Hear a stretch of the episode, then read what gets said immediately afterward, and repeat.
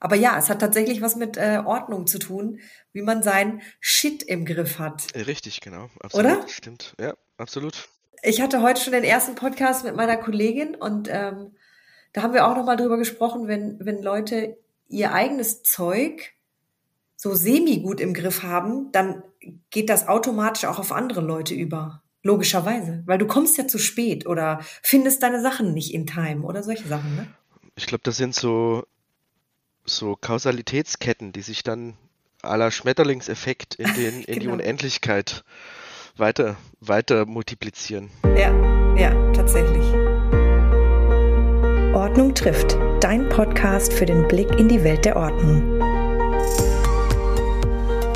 Herzlich willkommen zu Folge 43 von Ordnung trifft.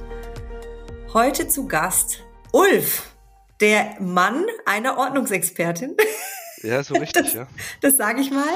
Und natürlich wieder mit mir, Verena. Und heute sprechen wir zu verschiedenen Themen, weil du hast eine, ähm, eine Laufbahn über verschiedene Instanzen und verschiedene Bereiche gemacht. Wir sprechen heute über die Bundeswehr, über Qualitätsmanagement und die zentrale Ausbildungsstätte des DRK in Frankfurt, also eine Mhm. Rettungsdienstschule. Aber jetzt sage ich erstmal Hi Ulf. Hallo Verena. Schön, dass du da bist. Mit dem zweiten Anlauf wohlgemerkt. Und diesmal war es meine Disorganisation. aber, aber jeder, jeder äh, Ordnungsmensch hat, glaube ich, auch mal seine Themen, in denen er nicht so organisiert Auch, ist. auch Götter haben die ihre Mängel, ne? In der Tat. Perfekt. Erklär doch mal kurz, wer du bist und ähm, auch wie du mit dem Thema Ordnung so zusammengekommen bist. Außer natürlich über deine Frau. Also, ja, ich heiße Ulf und ja, wie bin ich mit dem Thema Ordnung zusammengekommen? Gar nicht mal so explizit, dass man das Thema Ordnung Ordnungsthema nennt, Okay. sondern ähm, immer ganz pragmatisch, dass Ordnung ein Mittel zum Zweck ist. Zu welchem Mhm. auch immer. Ähm, also da gibt's ja, je nachdem, wo man arbeitet, hat Ordnung ganz verschiedene Zwecke.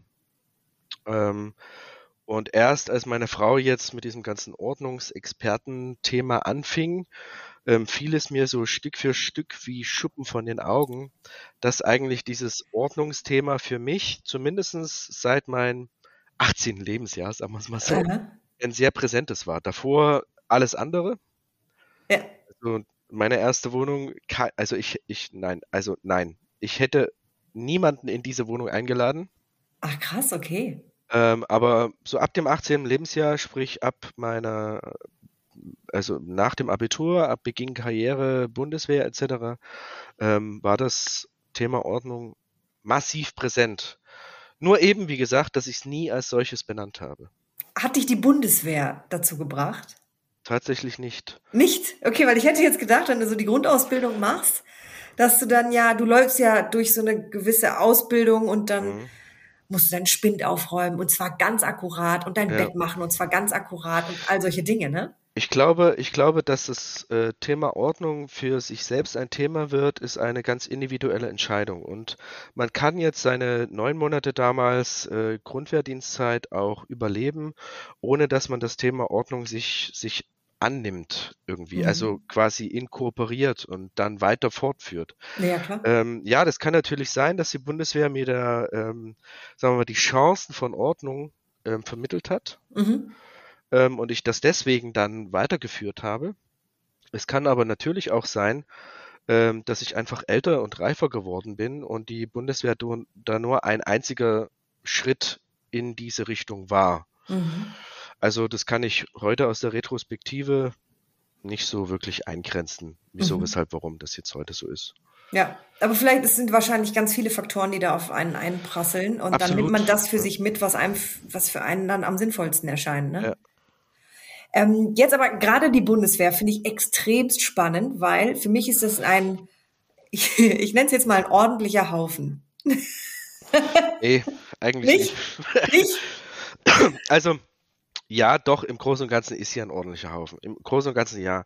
Ähm, zumindest bis zu einer bestimmten Ebene, ähm, nämlich bis zu der Ebene, wo das noch das Militär ist und noch nicht die Politik ist. Ah ja, okay.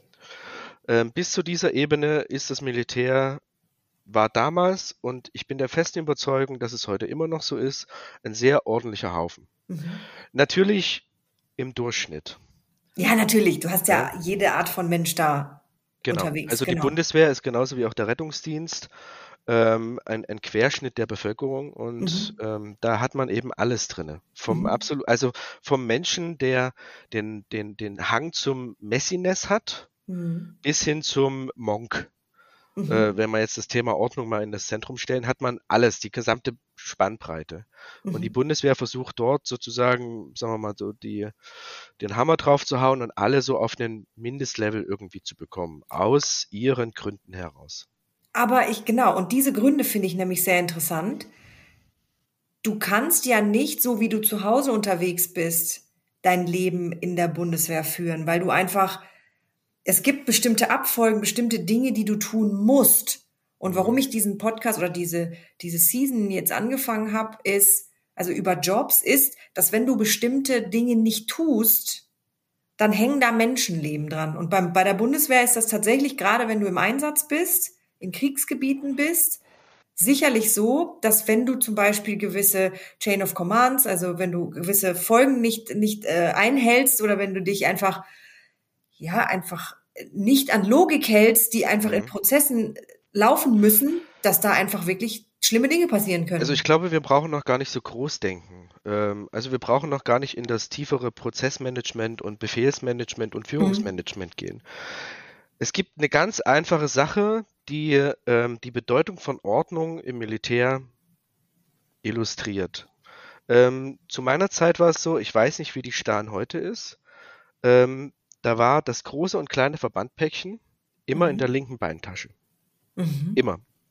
Das war in einer zentralen Dienstvorschrift so vorgegeben. Immer in der linken Beintasche. Das hat den Hintergrund, dass wenn ich ähm, mit meinen Kameraden im Angriff, in der Verteidigung und wie auch immer bin. Und der Kamerad links oder rechts neben mir kriegt eine Schusswunde. Und ich versorge ihn. Dann nutze ich nicht mein eigenes Verbandpäckchen, sondern seins. Mhm. Und wenn ich sein Verbandpäckchen nicht finde, mhm, dann ist doof. mhm. äh, dann ist einfach doof. Und äh, dementsprechend wurde es klar definiert, in der linken Beintasche befindet sich dieses dieses große und kleine Verbandpäckchen. Mhm. Das heißt also, wenn der fällt, weiß ich ganz genau, wo ich hinkomme oder mhm. hinschauen muss, um das Mittel zu suchen, um seine Blutung zu stoppen. Mhm. Very simple. Ähm, und da, also da brauchen wir gar nicht über das große, über große Befehle oder Befehlsketten oder sowas zu reden mhm. oder den militärischen Führungsprozess oder so. Mhm. Sondern ganz einfach nur, wenn das Material nicht dort ist, wo es hingehört, dann wird es nicht gefunden in der Situation, wo es notwendig ist. Das ist alles. Das ist der ganze Trick dahinter. Und im Grunde ist es in jedem Beruf, ob das bei der Polizei oder eben bei, ähm, bei Rettungsdiensten oder bei äh, Ärzten oder bei was auch immer, egal was du hast, was zeitkritisch und Menschenleben oder überhaupt ähm, kritisch ist für Infrastruktur, für irgendwas, da muss diese Ordnung eigentlich herrschen. Richtig, absolut. Und das zeigte sich dann auch in meinem späteren Tun als Qualitätsmanagementbeauftragte für die zentrale Notaufnahme hier am Universitätsklinikum Frankfurt mhm. und für das Zentrum der Chirurgie habe ich eng zusammengearbeitet, beispielsweise mit dem Arzt, äh, der dafür zuständig ist, MANF-Lagen, also Massenanfall von Notfallverletzten, mhm. ähm, vorzubereiten. Was ist das? Äh, Massenlagen von Massen, Massenanfall von Notfallverletzten. Das sind MANF-Lagen. Ah, interesting. Also. Äh, Frankfurt ähm, hat ja nur mehrere ähm, infrastrukturelle Schwerpunktlagen, ähm, mhm. äh, beispielsweise wir haben den Flughafen, wir haben einen ähm, großen Bahnhof, ähm, wir haben viele, viele ähm, industrielle und Chemieanlagen äh, bei uns im Umfeld. Und äh, das sind natürlich besondere Lagen, in denen es eben zu vielen Notfallverletzten kommen kann. Mhm. Und ähm, das Universitätsklinikum, wie auch alle anderen Krankenhäuser, sind gemäß bestimmten gesetzlichen Vorgaben dazu angehalten, in also beim Anfall von so und so viel Verletzten, davon so und so viel Verletzte aufzunehmen. Also Schwerstverletzte, mhm. Verletzte und Leichtverletzte Und gerade diesen, also das ist ja immer das Problem, wenn wir, wenn wir weg von der Individualmedizin gehen, weil wir einen Patienten, einen Arzt und einen Pfleger oder einen Patienten, einen Arzt und einen Notfallsanitäter mhm. oder einen Patienten, einen Notfallsanitäter und einen Rettungssanitäter haben, dann ist es alles kein Problem. Aber in dem Moment, wo wir, ich übertreibe mal maßlos, 1000 Verletzte haben und 20 Ärzte, inklusive Pflege, Notfallsanität und Rettungssanitäter, haben wir ein massives Problem. Mhm. Und dann müssen wir Strukturen vorbereitet haben, um damit also darauf reagieren zu können. Mhm. Ähm, das ist, da reden wir über die Ordnung des Raumes. Die Ordnung des Raumes innerhalb des Universitätsklinikums bedeutet, alle rot triagierten Patienten, also alle Patienten, die sofort lebensbedrohlich ähm, also die, die lebensbedrohlich verletzt sind und sofort ähm, behandelt werden müssen, die müssen halt in einen Raum A. Alle die, die, ähm, sagen wir mal so, leicht verletzt sind, die müssen in den Raum B und alle die, die noch laufen können, die müssen in den Raum C. Mhm. Und das muss man alles vorher vorsortiert haben. Genauso wie das Material. Wir hatten in der Universitätsklinik ähm, große Rollschränke mit Material für die rot triagierten Patienten. Also die, die dann schnellstmöglich in den Schockraum müssen, schnellstmöglich in CT bekommen müssen, schnellstmöglich in OP müssen und so weiter und so fort. Dieses ganze Material war vorbereitet. Mhm. Mit Checklisten, mit, mit klaren, ähm, mit klaren Zuordnungen, wo was zu liegen hat, in welcher Menge, äh, also in welcher Vorhaltemenge, ähm, mit ähm, Checklisten, wann das abläuft, ja. Also das Verfalldatum, damit man das entsprechend auffrischen kann, beziehungsweise in den normalen Behandlungszirkel aufnehmen kann, damit es nicht abläuft und man das wegschmeißen muss. Weil das kostet ja auch Geld, sowas vorzuhalten.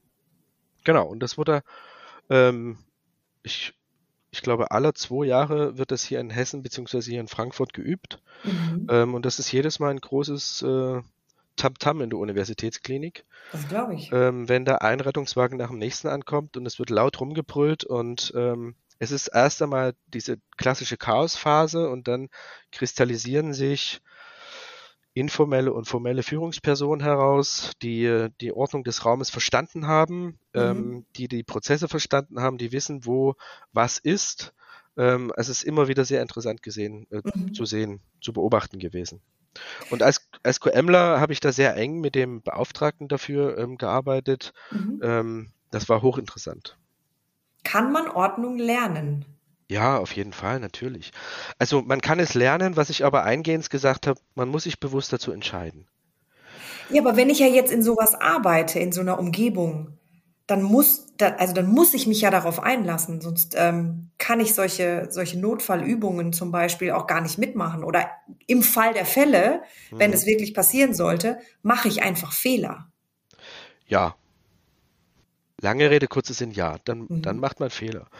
Ähm, Nochmal, man muss sich für, für, für diese Ordnung, äh, muss, man, man, muss den Entschluss treffen, sich darauf einzulassen. Mhm. Als Qualitätsmanagement-Beauftragter habe ich erlebt, dass Ordnung zu halten in einer zentralen Notaufnahme, einer der größten zentralen Notaufnahme in, in Hessen, ist ein Knochenjob. Mhm. Das ist ein ständiges Hinterherlaufen, ein ständiges darauf hinweisen, ein ständiges Fortbilden, weil auch hier wieder auch die Belegschaft der ZNA ist ein Durchschnitt der Gesellschaft. Mhm. Und da gibt es eben solche, die die Notwendigkeit absolut verstanden haben und die das ähm, aus einer intrinsischen Motivation heraus einfach einhalten, die Ordnung einhalten, weil sie wissen, es ist die pragmatischste Lösung. Und dann gibt es eben solche, die wollen immer ein Stückchen mehr mhm. Ordnung. Das sind dann so die, ja, früher in der Schule hätte man gesagt, die Streber. ähm, und dann gibt es eben aber auch solche, ähm, denen muss man alles hinterhertragen. Mhm. Und dass die in dieser Situation, in dieser Manf-Situation, also in dieser besonderen Notfallsituation, vielleicht nicht die wirksamsten Personen sind, mhm. steht völlig außer Frage. Obwohl mhm. auch hier nochmal muss man nochmal darauf hinweisen, es gibt gerade in der, in der deutschen Humanmedizin gibt es, es gibt so ein Schweizer Käsemodell. Mhm. Das besagt, ähm, es gibt ganz viele Sicherheitsbarrieren von Ursache bis hin zur Katastrophe. Und die haben aber, diese Sicherheitsbarrieren haben alle Löcher, wie Schweizer Käse.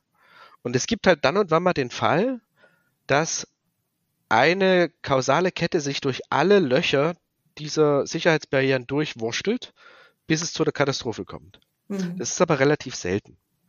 Und okay. äh, es ist der Auftrag, Auftrag von Qualitätsmanagement und klinischem Risikomanagement, diese Barrieren zu schließen.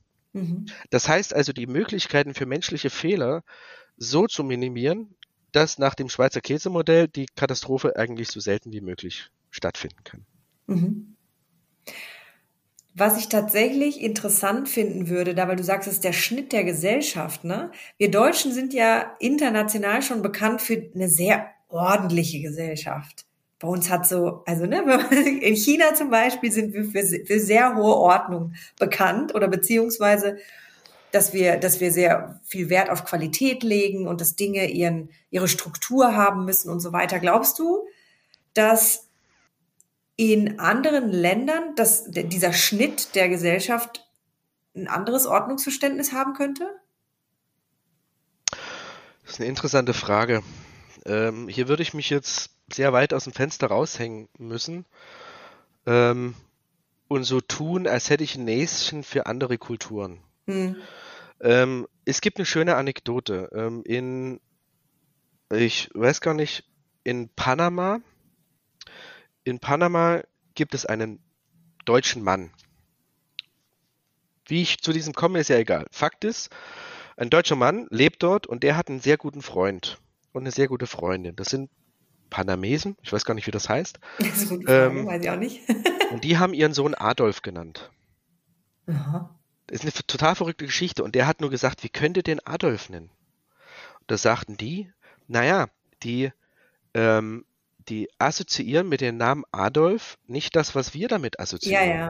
Völkermord und ja Pipapo und mhm. hast du nicht gesehen, sondern die assoziieren damit genau das, was sie eben assoziieren, nämlich ähm, absolute Ordnung, absolute Treue, absolute Loyalität, absoluter Fleiß und so weiter und so fort.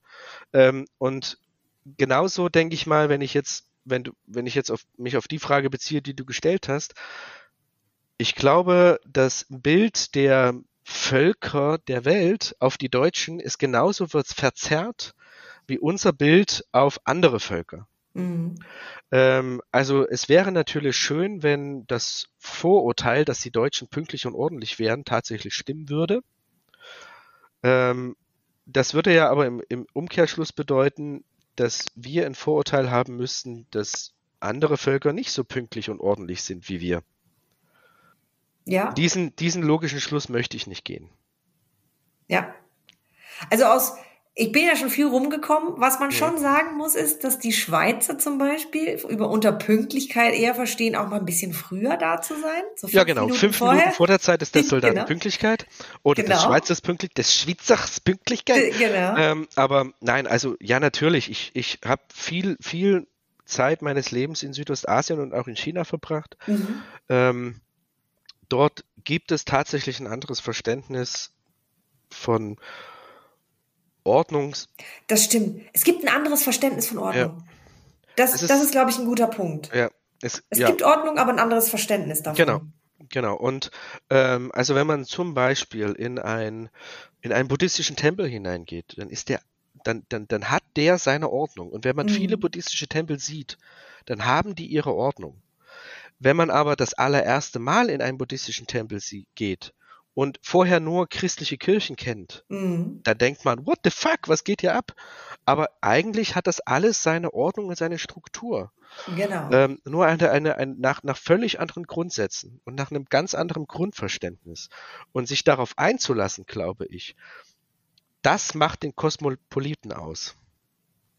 Ja, das ist ein sehr guter Punkt. Und weißt du, es wäre eine absolut eigene Podcast-Folge noch. Kannst du mal sehen. Unterschiedliche Kulturen und deren Ordnungsverständnis. Ja, ja. Und es, also ja. auch hier nochmal, das alles muss, muss immer ohne Wertigkeit gesehen werden. Ähm, ja, das hat, natürlich. das hat auch alles seinen Pragmatismus. Ähm, wenn ich, wenn ich in einem wohlbehüteten Deutschland lebe, was seit, seit Menschengedenken die, letzt, die längste Friedenszeit schlechthin erlebt. Die längste mhm. Zeit ähm, der, der, des Aufschwungs, die längste Zeit der wirtschaftlichen Sicherheit, den höchsten Lebensstandard schlechthin. Seit Menschengedenken. Dann ist es nachvollziehbar, dass sich das Verständnis verschiedener Dinge einfach verlagert.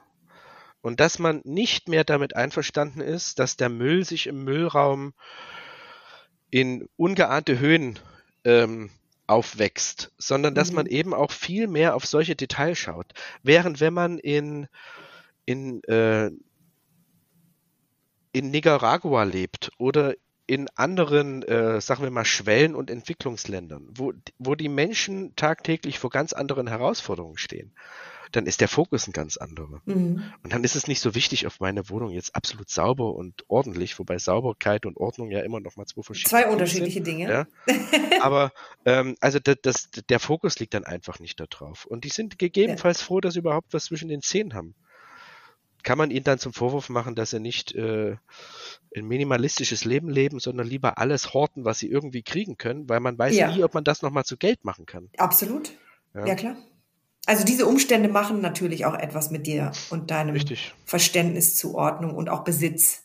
Richtig, Klar. absolut. Ich meine, das sehen wir ja an den unterschiedlichen Generationen, die auch innerhalb von Deutschland leben. Ne? Das haben wir auch schon öfter in dem Podcast besprochen, dass die Leute, die gerade aus der Kriegszeit kommen, sich noch ganz, ganz anders mit dem Konsum auseinandergesetzt haben, wie das, was wir jetzt erleben, weil wir kennen diese Kriegssituation einfach auch nicht. Ne? Du hast nicht alle von uns. Es ja. gibt einen schönen Spruch, der ist ultra konservativ. Ich bin sonst eigentlich nicht sehr konservativ, aber das ist, das ist wirklich mal ein guter Spruch. Harte Zeiten generieren harte Menschen. Mhm. Harte Menschen generieren gute Zeiten. Gute Zeiten generieren weiche Menschen und weiche Menschen generieren harte Zeiten. Ja. Und dann schließt sich der Kreis und äh, das muss man einfach im Blick haben, wenn man andere Kulturen beurteilt. Ja, ja, absolut. Du hast übrigens in unserem Vorbereitungsgespräch noch das Thema Disziplin und Ordnung mal in Verbindung gebracht. Mhm. Das fand ich ganz interessant.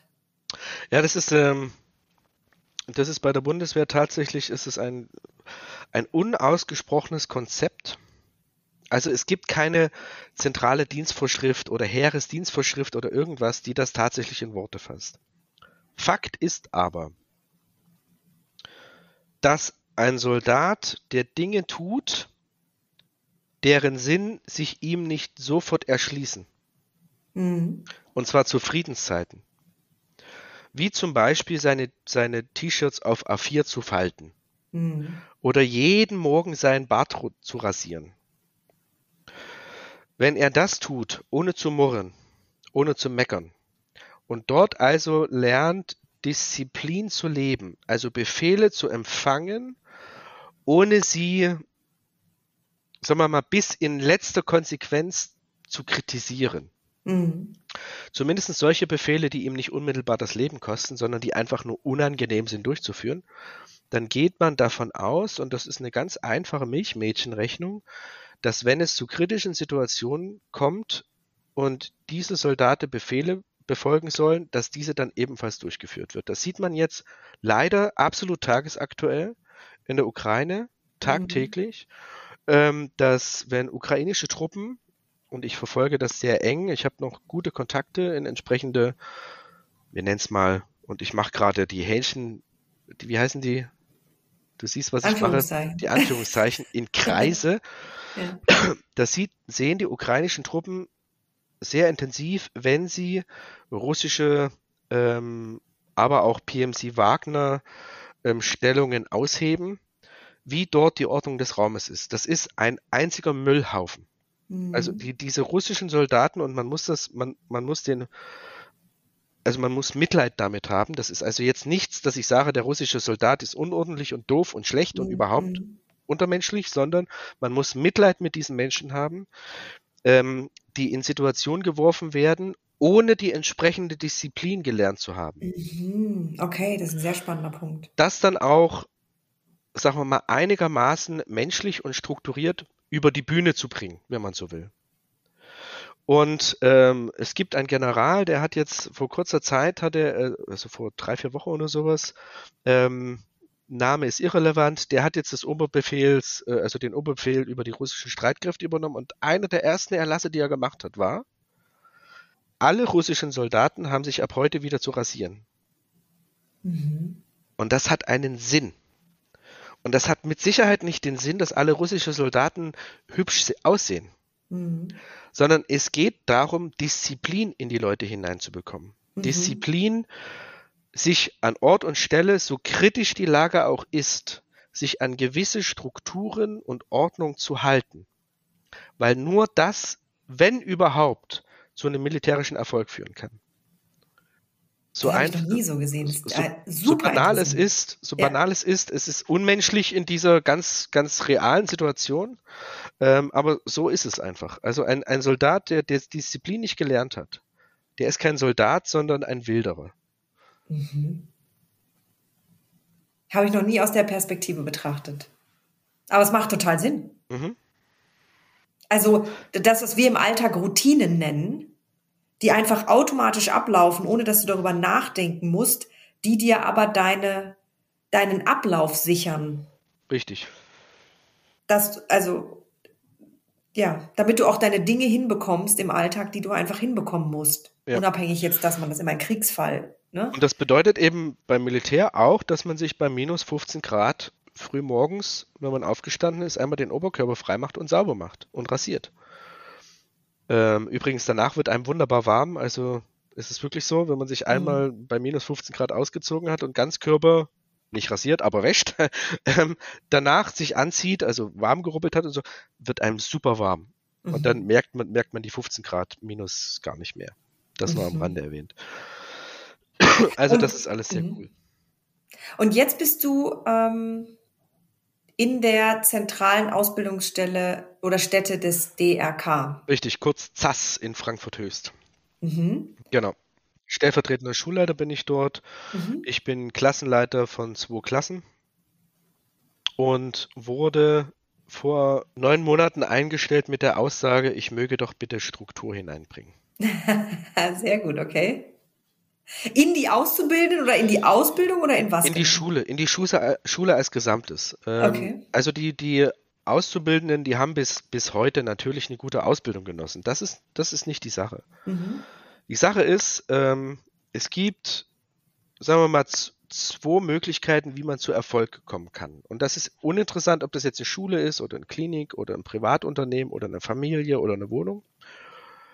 Ähm, die eine Möglichkeit ist, Erfolg ist eine Folge von Planung, Struktur und Ordnung. Mhm. Die andere Möglichkeit, Erfolg ist die Folge von Zufall und engagierter Einzelperson. Und mein Auftrag ist es, den Erfolg der Schule in Richtung des ersten Konzepts zu schieben. Mhm. Okay, das macht Sinn. Und das heißt, du weil du gesagt hast, du bist verantwortlich für zwei Klassen. Genau, als Klassenleitung. Aber im Grunde bist du auch zuständig für das Gesamtkonstrukt. Ich bin, also man muss mal vorsichtig sein, ich bin stellvertretender Schulleiter. Das heißt nicht, mhm. dass ich zuständig für das Gesamtkonstrukt bin, mhm. aber ich bin ein Mensch, der sehr strukturiert denkt, der ähm, sehr gut mit Excel klarkommt. ähm, das hilft. ja, das hilft absolut, ja. Ähm, der sehr softwareaffin ist, ähm, ich habe einfach dadurch, dass ich seit Jahren ausbilde, seit der Bundeswehr ausbilde, kenne ich die Konzepte, die zu Ausbildungserfolg führen. Und dies ist mhm. nicht unbedingt der absolute Individualismus einer jeden Lehrkraft, sondern das mhm. ist, so hart das klingt und so ungern das einige Lehrkräfte sehen und so negativ konnotiert das Wort ist, so leid es mir tut, aber die Gleichschaltung der Ausbildung. Mhm. Das heißt also das Gleichmachen der Ausbildung. Und zwar jahresübergreifend und klassenübergreifend. Ähm, das heißt eigentlich, jeder Unterricht muss erst einmal im Ansatz, wohlgemerkt, gleichförmig sein. Mhm. Wenn das gegeben ist, dann, erst wenn das gegeben ist, gibt es den Lehrkräften die Möglichkeit, pädagogisch auf ihre entsprechende Zielgruppe einzugehen. Mhm. Das heißt also, wenn Sie einen, einen gleichförmigen Unterricht halten, dann werden Sie im Rahmen des Unterrichts merken, wen ich überfordere und wen ich unterfordere. Mhm. Aufgrund der Gleichförmigkeit, also aufgrund des definierten Levels. Ähm, und wenn ich dann merke, wen ich überfordere und überfordere, dann kann ich erst anfangen zu heterogenisieren. Das heißt also, mein Unterricht, den ich einmal gleichförmig vorbereitet habe, an die Individuen anzupassen. Wenn ich aber von vornherein ohne Plan in, der, in den Unterricht hineinkomme, kann ich gar nicht erkennen, wer jetzt, wen ich eigentlich gerade überfordere oder unterfordere. Mhm, Weil ich habe ja kein definiertes Anforderungslevel. Ja. Und äh, das ist, ähm, äh, also ich, ich kämpfe da noch gegen Windmühlen derzeit, weil viele Lehrkräfte, und da wird die ZAS nicht die einzige sein, das wird in, in ich, ich behaupte, das ist in 98 Prozent aller berufsbildenden Schulen und vermutlich genauso 98 Prozent aller berufsbildenden und äh, primärbildenden Schulen so, dass die Lehrkräfte der Meinung sind, sie sind doch Künstler. ja, und sie, sie Künstler wären sie, ja, und sie wären, sie wären in ihrer pädagogischen Freiheit begrenzt, wenn man ihnen Vorgaben machen würde.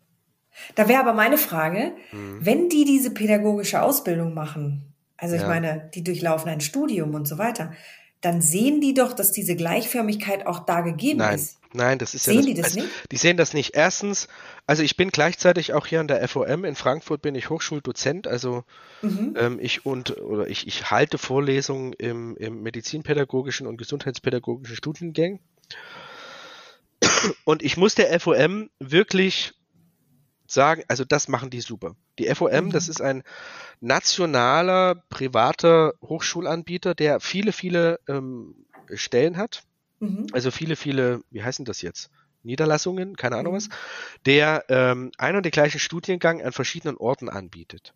Und die haben das begriffen. Es würde überhaupt nichts bringen, wenn wir in Frankfurt den Studiengang Medizinpädagogik im Modul ähm, qualitative Forschungsmethoden, wenn dort die Inhalte und die Anforderungen anderen wären als in Essen und in Berlin.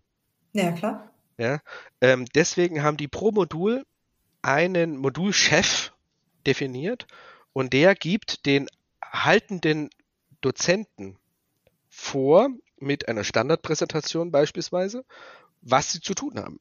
Mhm.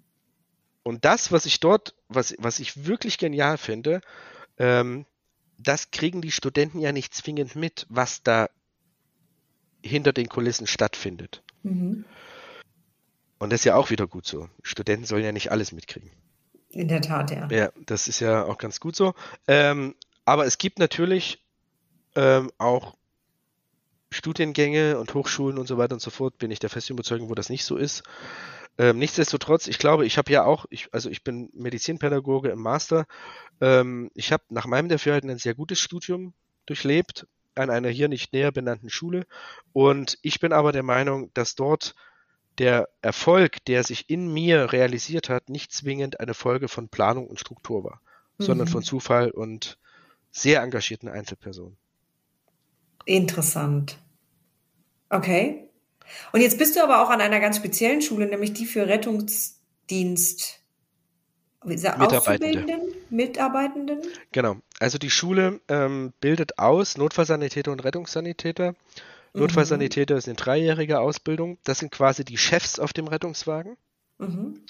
Und Rettungssanitäter ist eine wesentlich kürzere Ausbildung, also ungefähr ein halbes Jahr oder sowas in der Summe. Also die haben, machen verschiedene Praktika noch außerhalb der Schule. Deswegen sehe ich das. Bei uns sind sie sechs Wochen. Das sind sozusagen die Fahrer des Rettungswagens, mhm. die dem Notfallsanitäter assistieren, während er Patienten behandelt. Mhm. Plus wir bilden weiter die Praxisanleitenden. Das sind, wenn man so will, die klinisch, äh, Quatsch, die klinische, die betrieblichen Ausbilder der Notfallsanitäter in den Rettungswachen. Wir bilden die Praxisanleiter fort, jährlich, also es gibt eine jährliche Pflicht zur Fortbildung und wir bilden für verschiedene Kooperationspartner die Notfallsanitäter und Rettungssanitäter fort, jedes Jahr, weil auch die haben eine jährliche Fortbildungspflicht. Mhm. Also kurz, wir mhm. sind eine Rettungsdienstschule. Wir bilden jeden aus, fort oder weiter, der im Rettungsdienst zu tun hat. Außer die Notärzte, das ist nochmal ein anderes Thema. Ja, ja. Da finde ich jetzt tatsächlich interessant. Jetzt haben wir eben über die Bundeswehr gesprochen. Ja. Und die Bundeswehr, die trainiert quasi, wenn sie noch zu Hause sind, wenn sie keine Verteidigungssituation haben oder ähnliches, im Alltag ihre Disziplin. Jetzt ist es aber so, dass im Rettungsdienst dein Job, dein Alltag daraus besteht, in solche herausfordernden Situationen zu fahren. Und du weißt ja nicht, was genau dich da vor Ort erstmal ähm, trifft oder was du da triffst. Und wie genau stellt sich denn da dann die Disziplin ein? Einfach in der Routine, in dem, weil ich es 500 Mal gemacht habe oder wie? Ähm, das ist auch eine sehr interessante Frage. Ich selbst wurde noch ausgebildet als Rettungsassistent. Das ist mhm. der, der Vorgängerberuf von Notfallsanitätern. Das war eine in der Summe zweijährige Ausbildung, ein Jahr schulisch mit ein paar Praktika und ein Jahr praktisch an der Rettungswache. Und der Notfallsanitäter ist jetzt eine dreijährige Ausbildung. Mhm. Mit dem Notfallsanitäter wurde das algorithmische Denken in den Rettungsdienst in Deutschland eingeführt. Das heißt mhm. also, Notfallsanitäter bekommen bestimmte Schemata und Algorithmen an die Hand, die sie, ich sage es jetzt einfach mal, militärisch durchgehen. Mhm. Ähm, das ist zum Beispiel das XABDCE-Schema. Das heißt, X steht für ähm, schwerste Blutungen, dann Airway, Breathing, Circulation und so weiter und so fort. Mhm, das heißt mhm. also, dass Notfallsanitäter ganz strukturiert an einen Patienten herangehen, um zu schauen, was, also in, in einer Reihenfolge den Patienten diagnostizieren, um die Dinge in der Reihenfolge herauszufinden, die ihn am ehesten töten würden. Mhm. Immer vor der Maßgabe, treat first what kills first. Klar, macht Sinn. ja. Und wenn man also zum Patienten kommt und das X ist positiv, das heißt also, der hat eine schwerste arterielle Blutung, dann braucht man sich nicht um die Atemwege kümmert, weil wenn man sich erst um die Atemwege kümmert, ist er in der Zwischenzeit verblutet. verblutet. Mhm. Ja? Also muss man sich erstmal um die Blutung kümmern. Dann guckt man nach den Atemwegen. Sind die Atemwege okay? Das heißt also, kann ich, sehe ich irgendwelche Schwellungen im Mundraum oder ist die, ist äh, der Kehlkopf irgendwie verschoben oder oder oder? Ähm, wenn das alles okay ist, schaue ich nach der Beluftung. Das heißt also, äh, äh, marschiert die Luft von Nasenspitze oder Mund auch tatsächlich in die Lungen und wieder zurück. Und wenn das alles okay ist, dann gucke ich nach dem Kreislauf. Das heißt also, kommt das, was am Herzen passiert, auch mhm. tatsächlich an der Arterie irgendwo am Körper an. Mhm und so weiter und so fort. Ähm, wenn man das gemacht hat, dann macht man das Sampler-Schema und das gibt das OPQRST-Schema und ganz am Anfang macht man noch das Triple- oder Vierfach-S-Schema und so weiter und so fort. Aber es sind alles Schemas. Das ist alles, alles Schemata. Eine Struktur. Mhm. Genau, die sozusagen das, das, den, den, den Einsatz durchstrukturieren. Bis zu einem Zeitpunkt, wo man eine Verdachtsdiagnose hat. Und diese Verdachtsdiagnose soll die Folge eines sogenannten diagnostischen Trichters sein. Und dieser diagnostische Trichter, der nutzt die verschiedenen Schemata, um ganz viele Verdachtsdiagnosen auszuschließen, mhm. bis nur noch ganz wenige Verdachtsdiagnosen übrig bleiben. Und wenn wir diese wenigen Verdachtsdiagnosen dann haben, dann gibt es Algorithmen, da hat Hessen eine gewisse Anzahl an Algorithmen definiert. Ähm, und Algorithmen sind nichts anderes als Flowcharts, Ablaufdiagramme. Ja. Die sagen, du hast hier den Eingang. Beispielsweise bei einer gefährlichen Bradykardie ist die Eingabe, damit dieser Prozess startet, dass die Herzfrequenz unter 60 ist und der Patient muss symptomatisch sein. Ab dem Moment fängt dieser Algorithmus an zu laufen und die haben immer nur Ja-Nein-Fragen. Also, ist der Patient symptomatisch? Nein. Okay, dann ist der Algorithmus vorbei de facto. Ja? Ist er symptomatisch? Dann heißt es Zugang Atropin. Aber vorher noch EKG EKG gibt es da Morbitz 2, also das ist eine ganz bestimmte Herzrhythmusstörung. Mhm. Ähm, dann kein Atropin, sondern Adrenalin. Mhm. Und so weiter und so fort. Also ganz klare Handlungsschemata, an die sich die Notfallsanitäterinnen und Notfallsanitäter halten, mit dem Ziel, nicht den Notarzt zu ersetzen, aber sogenannte heilkundliche Maßnahmen an nichtärztliches Personal, was die Notfallsanitäter sind, delegieren zu können, handlungssicher ohne dass dem Patienten geschadet wird. Also ähm, das ist eine der obersten Maxime, zuerst dem Patienten nicht schaden. Und dass der Patient ein Benefit davon hat, das heißt also ein besseres Patientenoutcome entsteht. Mhm. Bis zum Eintreffen des Notarztes, der dann weiterführende medizinische Maßnahmen, therapeutische Maßnahmen durchführen kann. Und aber wie lernen die denn jetzt die Disziplin tatsächlich? Also die müssen ja, das muss ja aus dem unglaublichen FF kommen. Also das kannst du nicht mhm. einfach nur irgendwie gelernt haben.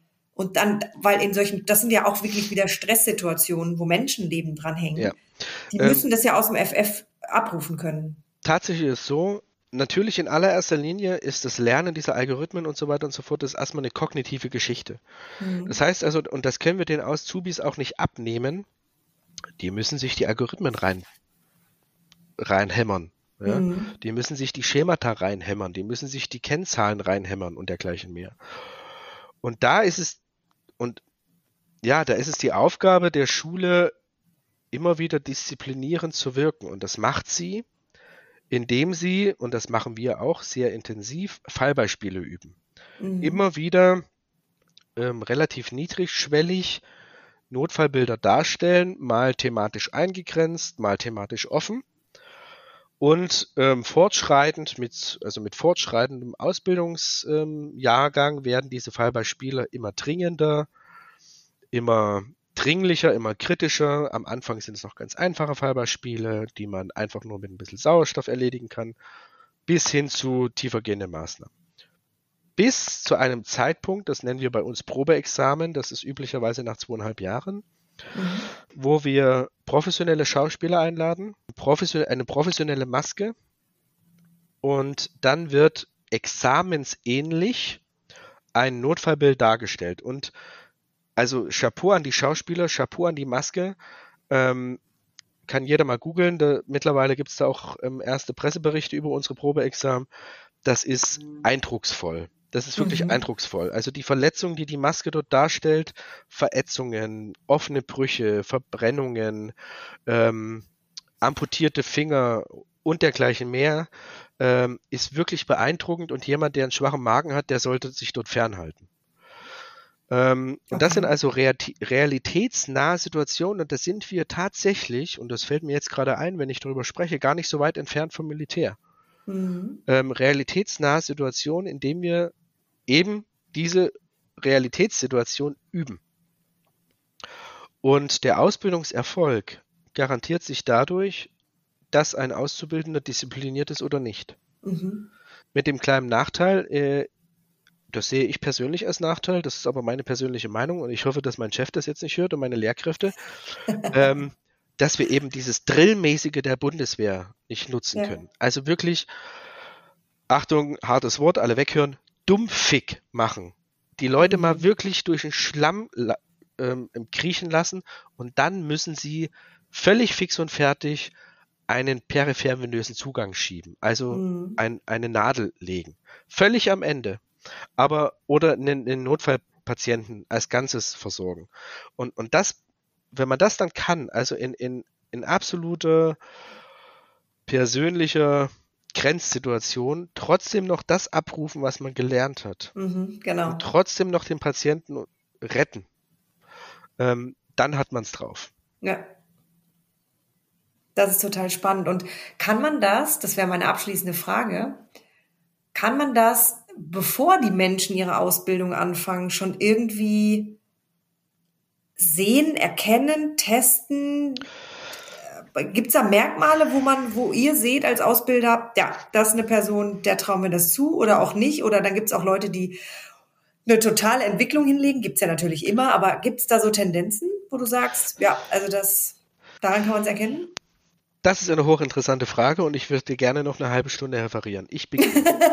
also, nee. nein, tats tatsächlich ist es so, ähm, ich bin gerade dabei, ein Konzept zu entwickeln. Also, das Konstrukt unserer Schule ist so, dass wir eigentlich keine ähm, Bewerbungsprozesse durchführen, sondern mhm.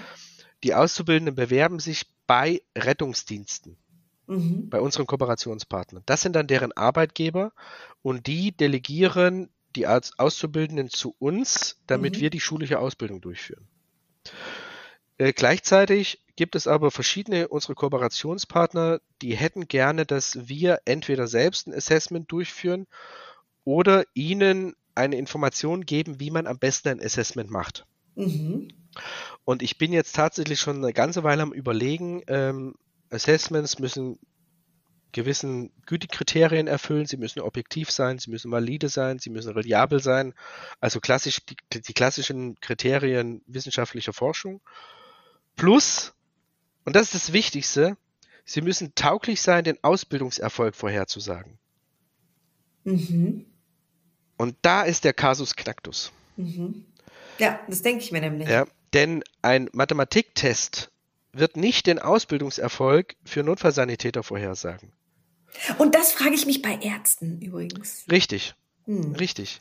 Mhm. Ähm, wobei bei Ärzten ist es wieder was anderes. Ähm, die, der, der größte Prädiktor für den Studienerfolg, also die größte, das Item mit der größten Vorhersagekraft, ob jemand einen Studienerfolg hat oder nicht, ist blöderweise die Abiturnote. Ja, das ist das, was ich meine, ja. Ja, ähm, das, aber das, wenn man das mal hinter, kritisch hinterfragt, dann liegt das nicht daran, dass die Leute gut Mathe können oder Deutsch oder Englisch oder irgendwas, sondern dass die Leute bis zur Abiturnote es gelernt haben, diszipliniert sich Dinge anzueignen, mhm. also Wissensinhalte zu konsumieren und dann zu reproduzieren. Mhm.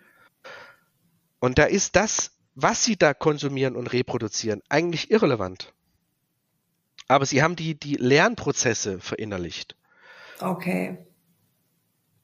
Und das Jetzt, ist, ja, das ist das, was mit der Abiturnote abgebildet wird.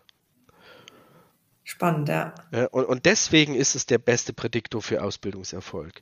Okay. Das Problem Aber das ist, kannst du ja jetzt so bei euch nicht machen, ne? Also, das könnte man schon machen. Also, ja, man könnte sagen, äh, wir nehmen nur Abiturienten mit einer 1-0er-Note. Nur dann A, werden wir nicht genügend Bewerber bekommen, was sowieso genau. jetzt schon ein Problem ist, ja, in vielen Bereichen. Und B, die Bewerber, die wir nehmen, die werden danach sofort anfangen mit Studieren. Mhm. Weil die haben ja ein gutes Abitur. Ja, klar. Ähm, dementsprechend muss man, muss man andere Dinge ähm, heranziehen, die ein guter Indikator für Ausbildungserfolg sind. Und da bin ich jetzt derzeit noch am Recherchieren, okay. wie man das am, am besten machen kann. Ein paar Ideen habe ich schon, sowas wie wissenschaftlich validierte Konzentrationstests ähm, und ein ganz blöder Test. Ähm, Im Prinzip habe ich überlegt, die Auszubildenden einfach mal, also unsere Gebäude, unsere Schulgebäude hat drei Stockwerke und die Leute einfach mal ein bisschen Material in die Hand zu geben, dann sollen sie die Stockwerke äh, dreimal hoch und runter laufen. Und wenn sie das dritte Mal oben sind, müssen sie einen Mathematiktest machen. Also einfach nur einfache, einfache Addition. Ja. Das fände ich interessant, ja. Und die, äh, sag mal, die, die, man muss es mal ein paar Mal testen, einfach mit, mit bestehenden Auszubildenden. Mhm. Ähm, Leute, die besonders wenig Zeit brauchen, um dieses dreimal hoch und runter zu rennen und danach besonders viele von den Additionstests schaffen in einer gewissen Zeit, äh, die sollten eigentlich körperlich belastbar sein und mhm. unter körperlicher Belastung auch noch ihre Kognition abrufen können. Mhm. Ähm, also das wird ein ganz, ganz spannendes Thema. Ähm, also sowas wie BMI zum Beispiel sollte man nicht rannehmen, weil A, das ist strukturell diskriminierend. Ja. Weil jemand, der besonders schwer ist, der kann ja auch besonders muskulös sein. Mhm. Und der würde in diesem Test beispielsweise wundergut abschneiden. Genau, ja. ja. Deswegen, also das ist eine ganz spannende Frage. Wie gesagt, so ein Assessment, das ist nochmal. Da halt uns mal auf dem Laufenden. Ja. Das fände ich tatsächlich auch ganz interessant. Da machen wir dann nochmal einen eigenen Podcast ja. dazu. ja, perfekt. Ähm, hast du irgendwas, wo du sagst, das muss ich, das muss ich unbedingt noch loswerden, das habe ich noch gar nicht platziert? Weil ich glaube, wir könnten tatsächlich noch eine halbe Stunde oder sogar noch eine Stunde weiterreden über verschiedene Themen. Ähm, meine Frau ist die beste Frau der Welt und mein Sohn der süßeste Sohn der Welt. okay. Das finde ich super. Das schreibe ich dann so, das schreibe ich dann tatsächlich in die Show Notes mit rein. Aber jetzt, was das Thema Ordnung noch angeht und. Was das Thema Ordnung betrifft, ja, wie gesagt, ich habe es ganz eingehend schon gesagt. Ordnung ist ein Entschluss, den man mhm. treffen muss. Genauso wie glücklich zu sein ein Entschluss sein muss. Oder mhm. erfolgreich sein, nein, da wäre ich jetzt mega neoliberalistisch. Also Erfolg ist kein, keine Folge von dem Entschluss dazu. Mhm. Aber ähm, ja, Ordnung, Glück, Liebe und dergleichen mehr. Mhm. Das sind Folgen von intrinsischer Motivation, dieses zu erreichen. Mhm. Und äh, niemand wird Ordnung schaffen können, ein General von mir hat, hat mir mal gesagt, du wirst keine Kompanie führen können, wenn du deine Wohnung nicht in Ordnung halten kannst. Ähm, und das ist, das ist ein sehr weiser Spruch. Das mhm. ist ein mhm. sehr weiser Spruch. Wenn ich es im Kleinen nicht schaffe, Ordnung zu schaffen, dann werde ich mein Leben nicht strukturieren können und dann werde ich keine Menschen führen können. Ja. Und das ist, ich glaube, das, das ist ein guter Abschlussspruch. Perfekt. Dann sage ich vielen Dank, Ulf. Das war sehr, sehr aufschlussreich. Sehr ich glaube, ich habe äh, heute nochmal, also das sage ich jeden Podcast, aber diesmal meine ich es auch wirklich sehr, sehr, sehr viel mitgenommen. Okay. Weil einfach bestimmte Zusammenhänge waren mir manchmal einfach noch gar nicht klar. Aber die sind mir jetzt wirklich wie so ein bisschen Schuppen von den Augen. Wir hatten es vorhin mhm. gefallen. Vielen, vielen Dank dafür. Sehr gerne, immer wieder gern. Das war's auch schon für heute. Danke, dass du dabei warst. Wir freuen uns auf die nächste geordnete Runde mit dir. Happy Days, deine Verena.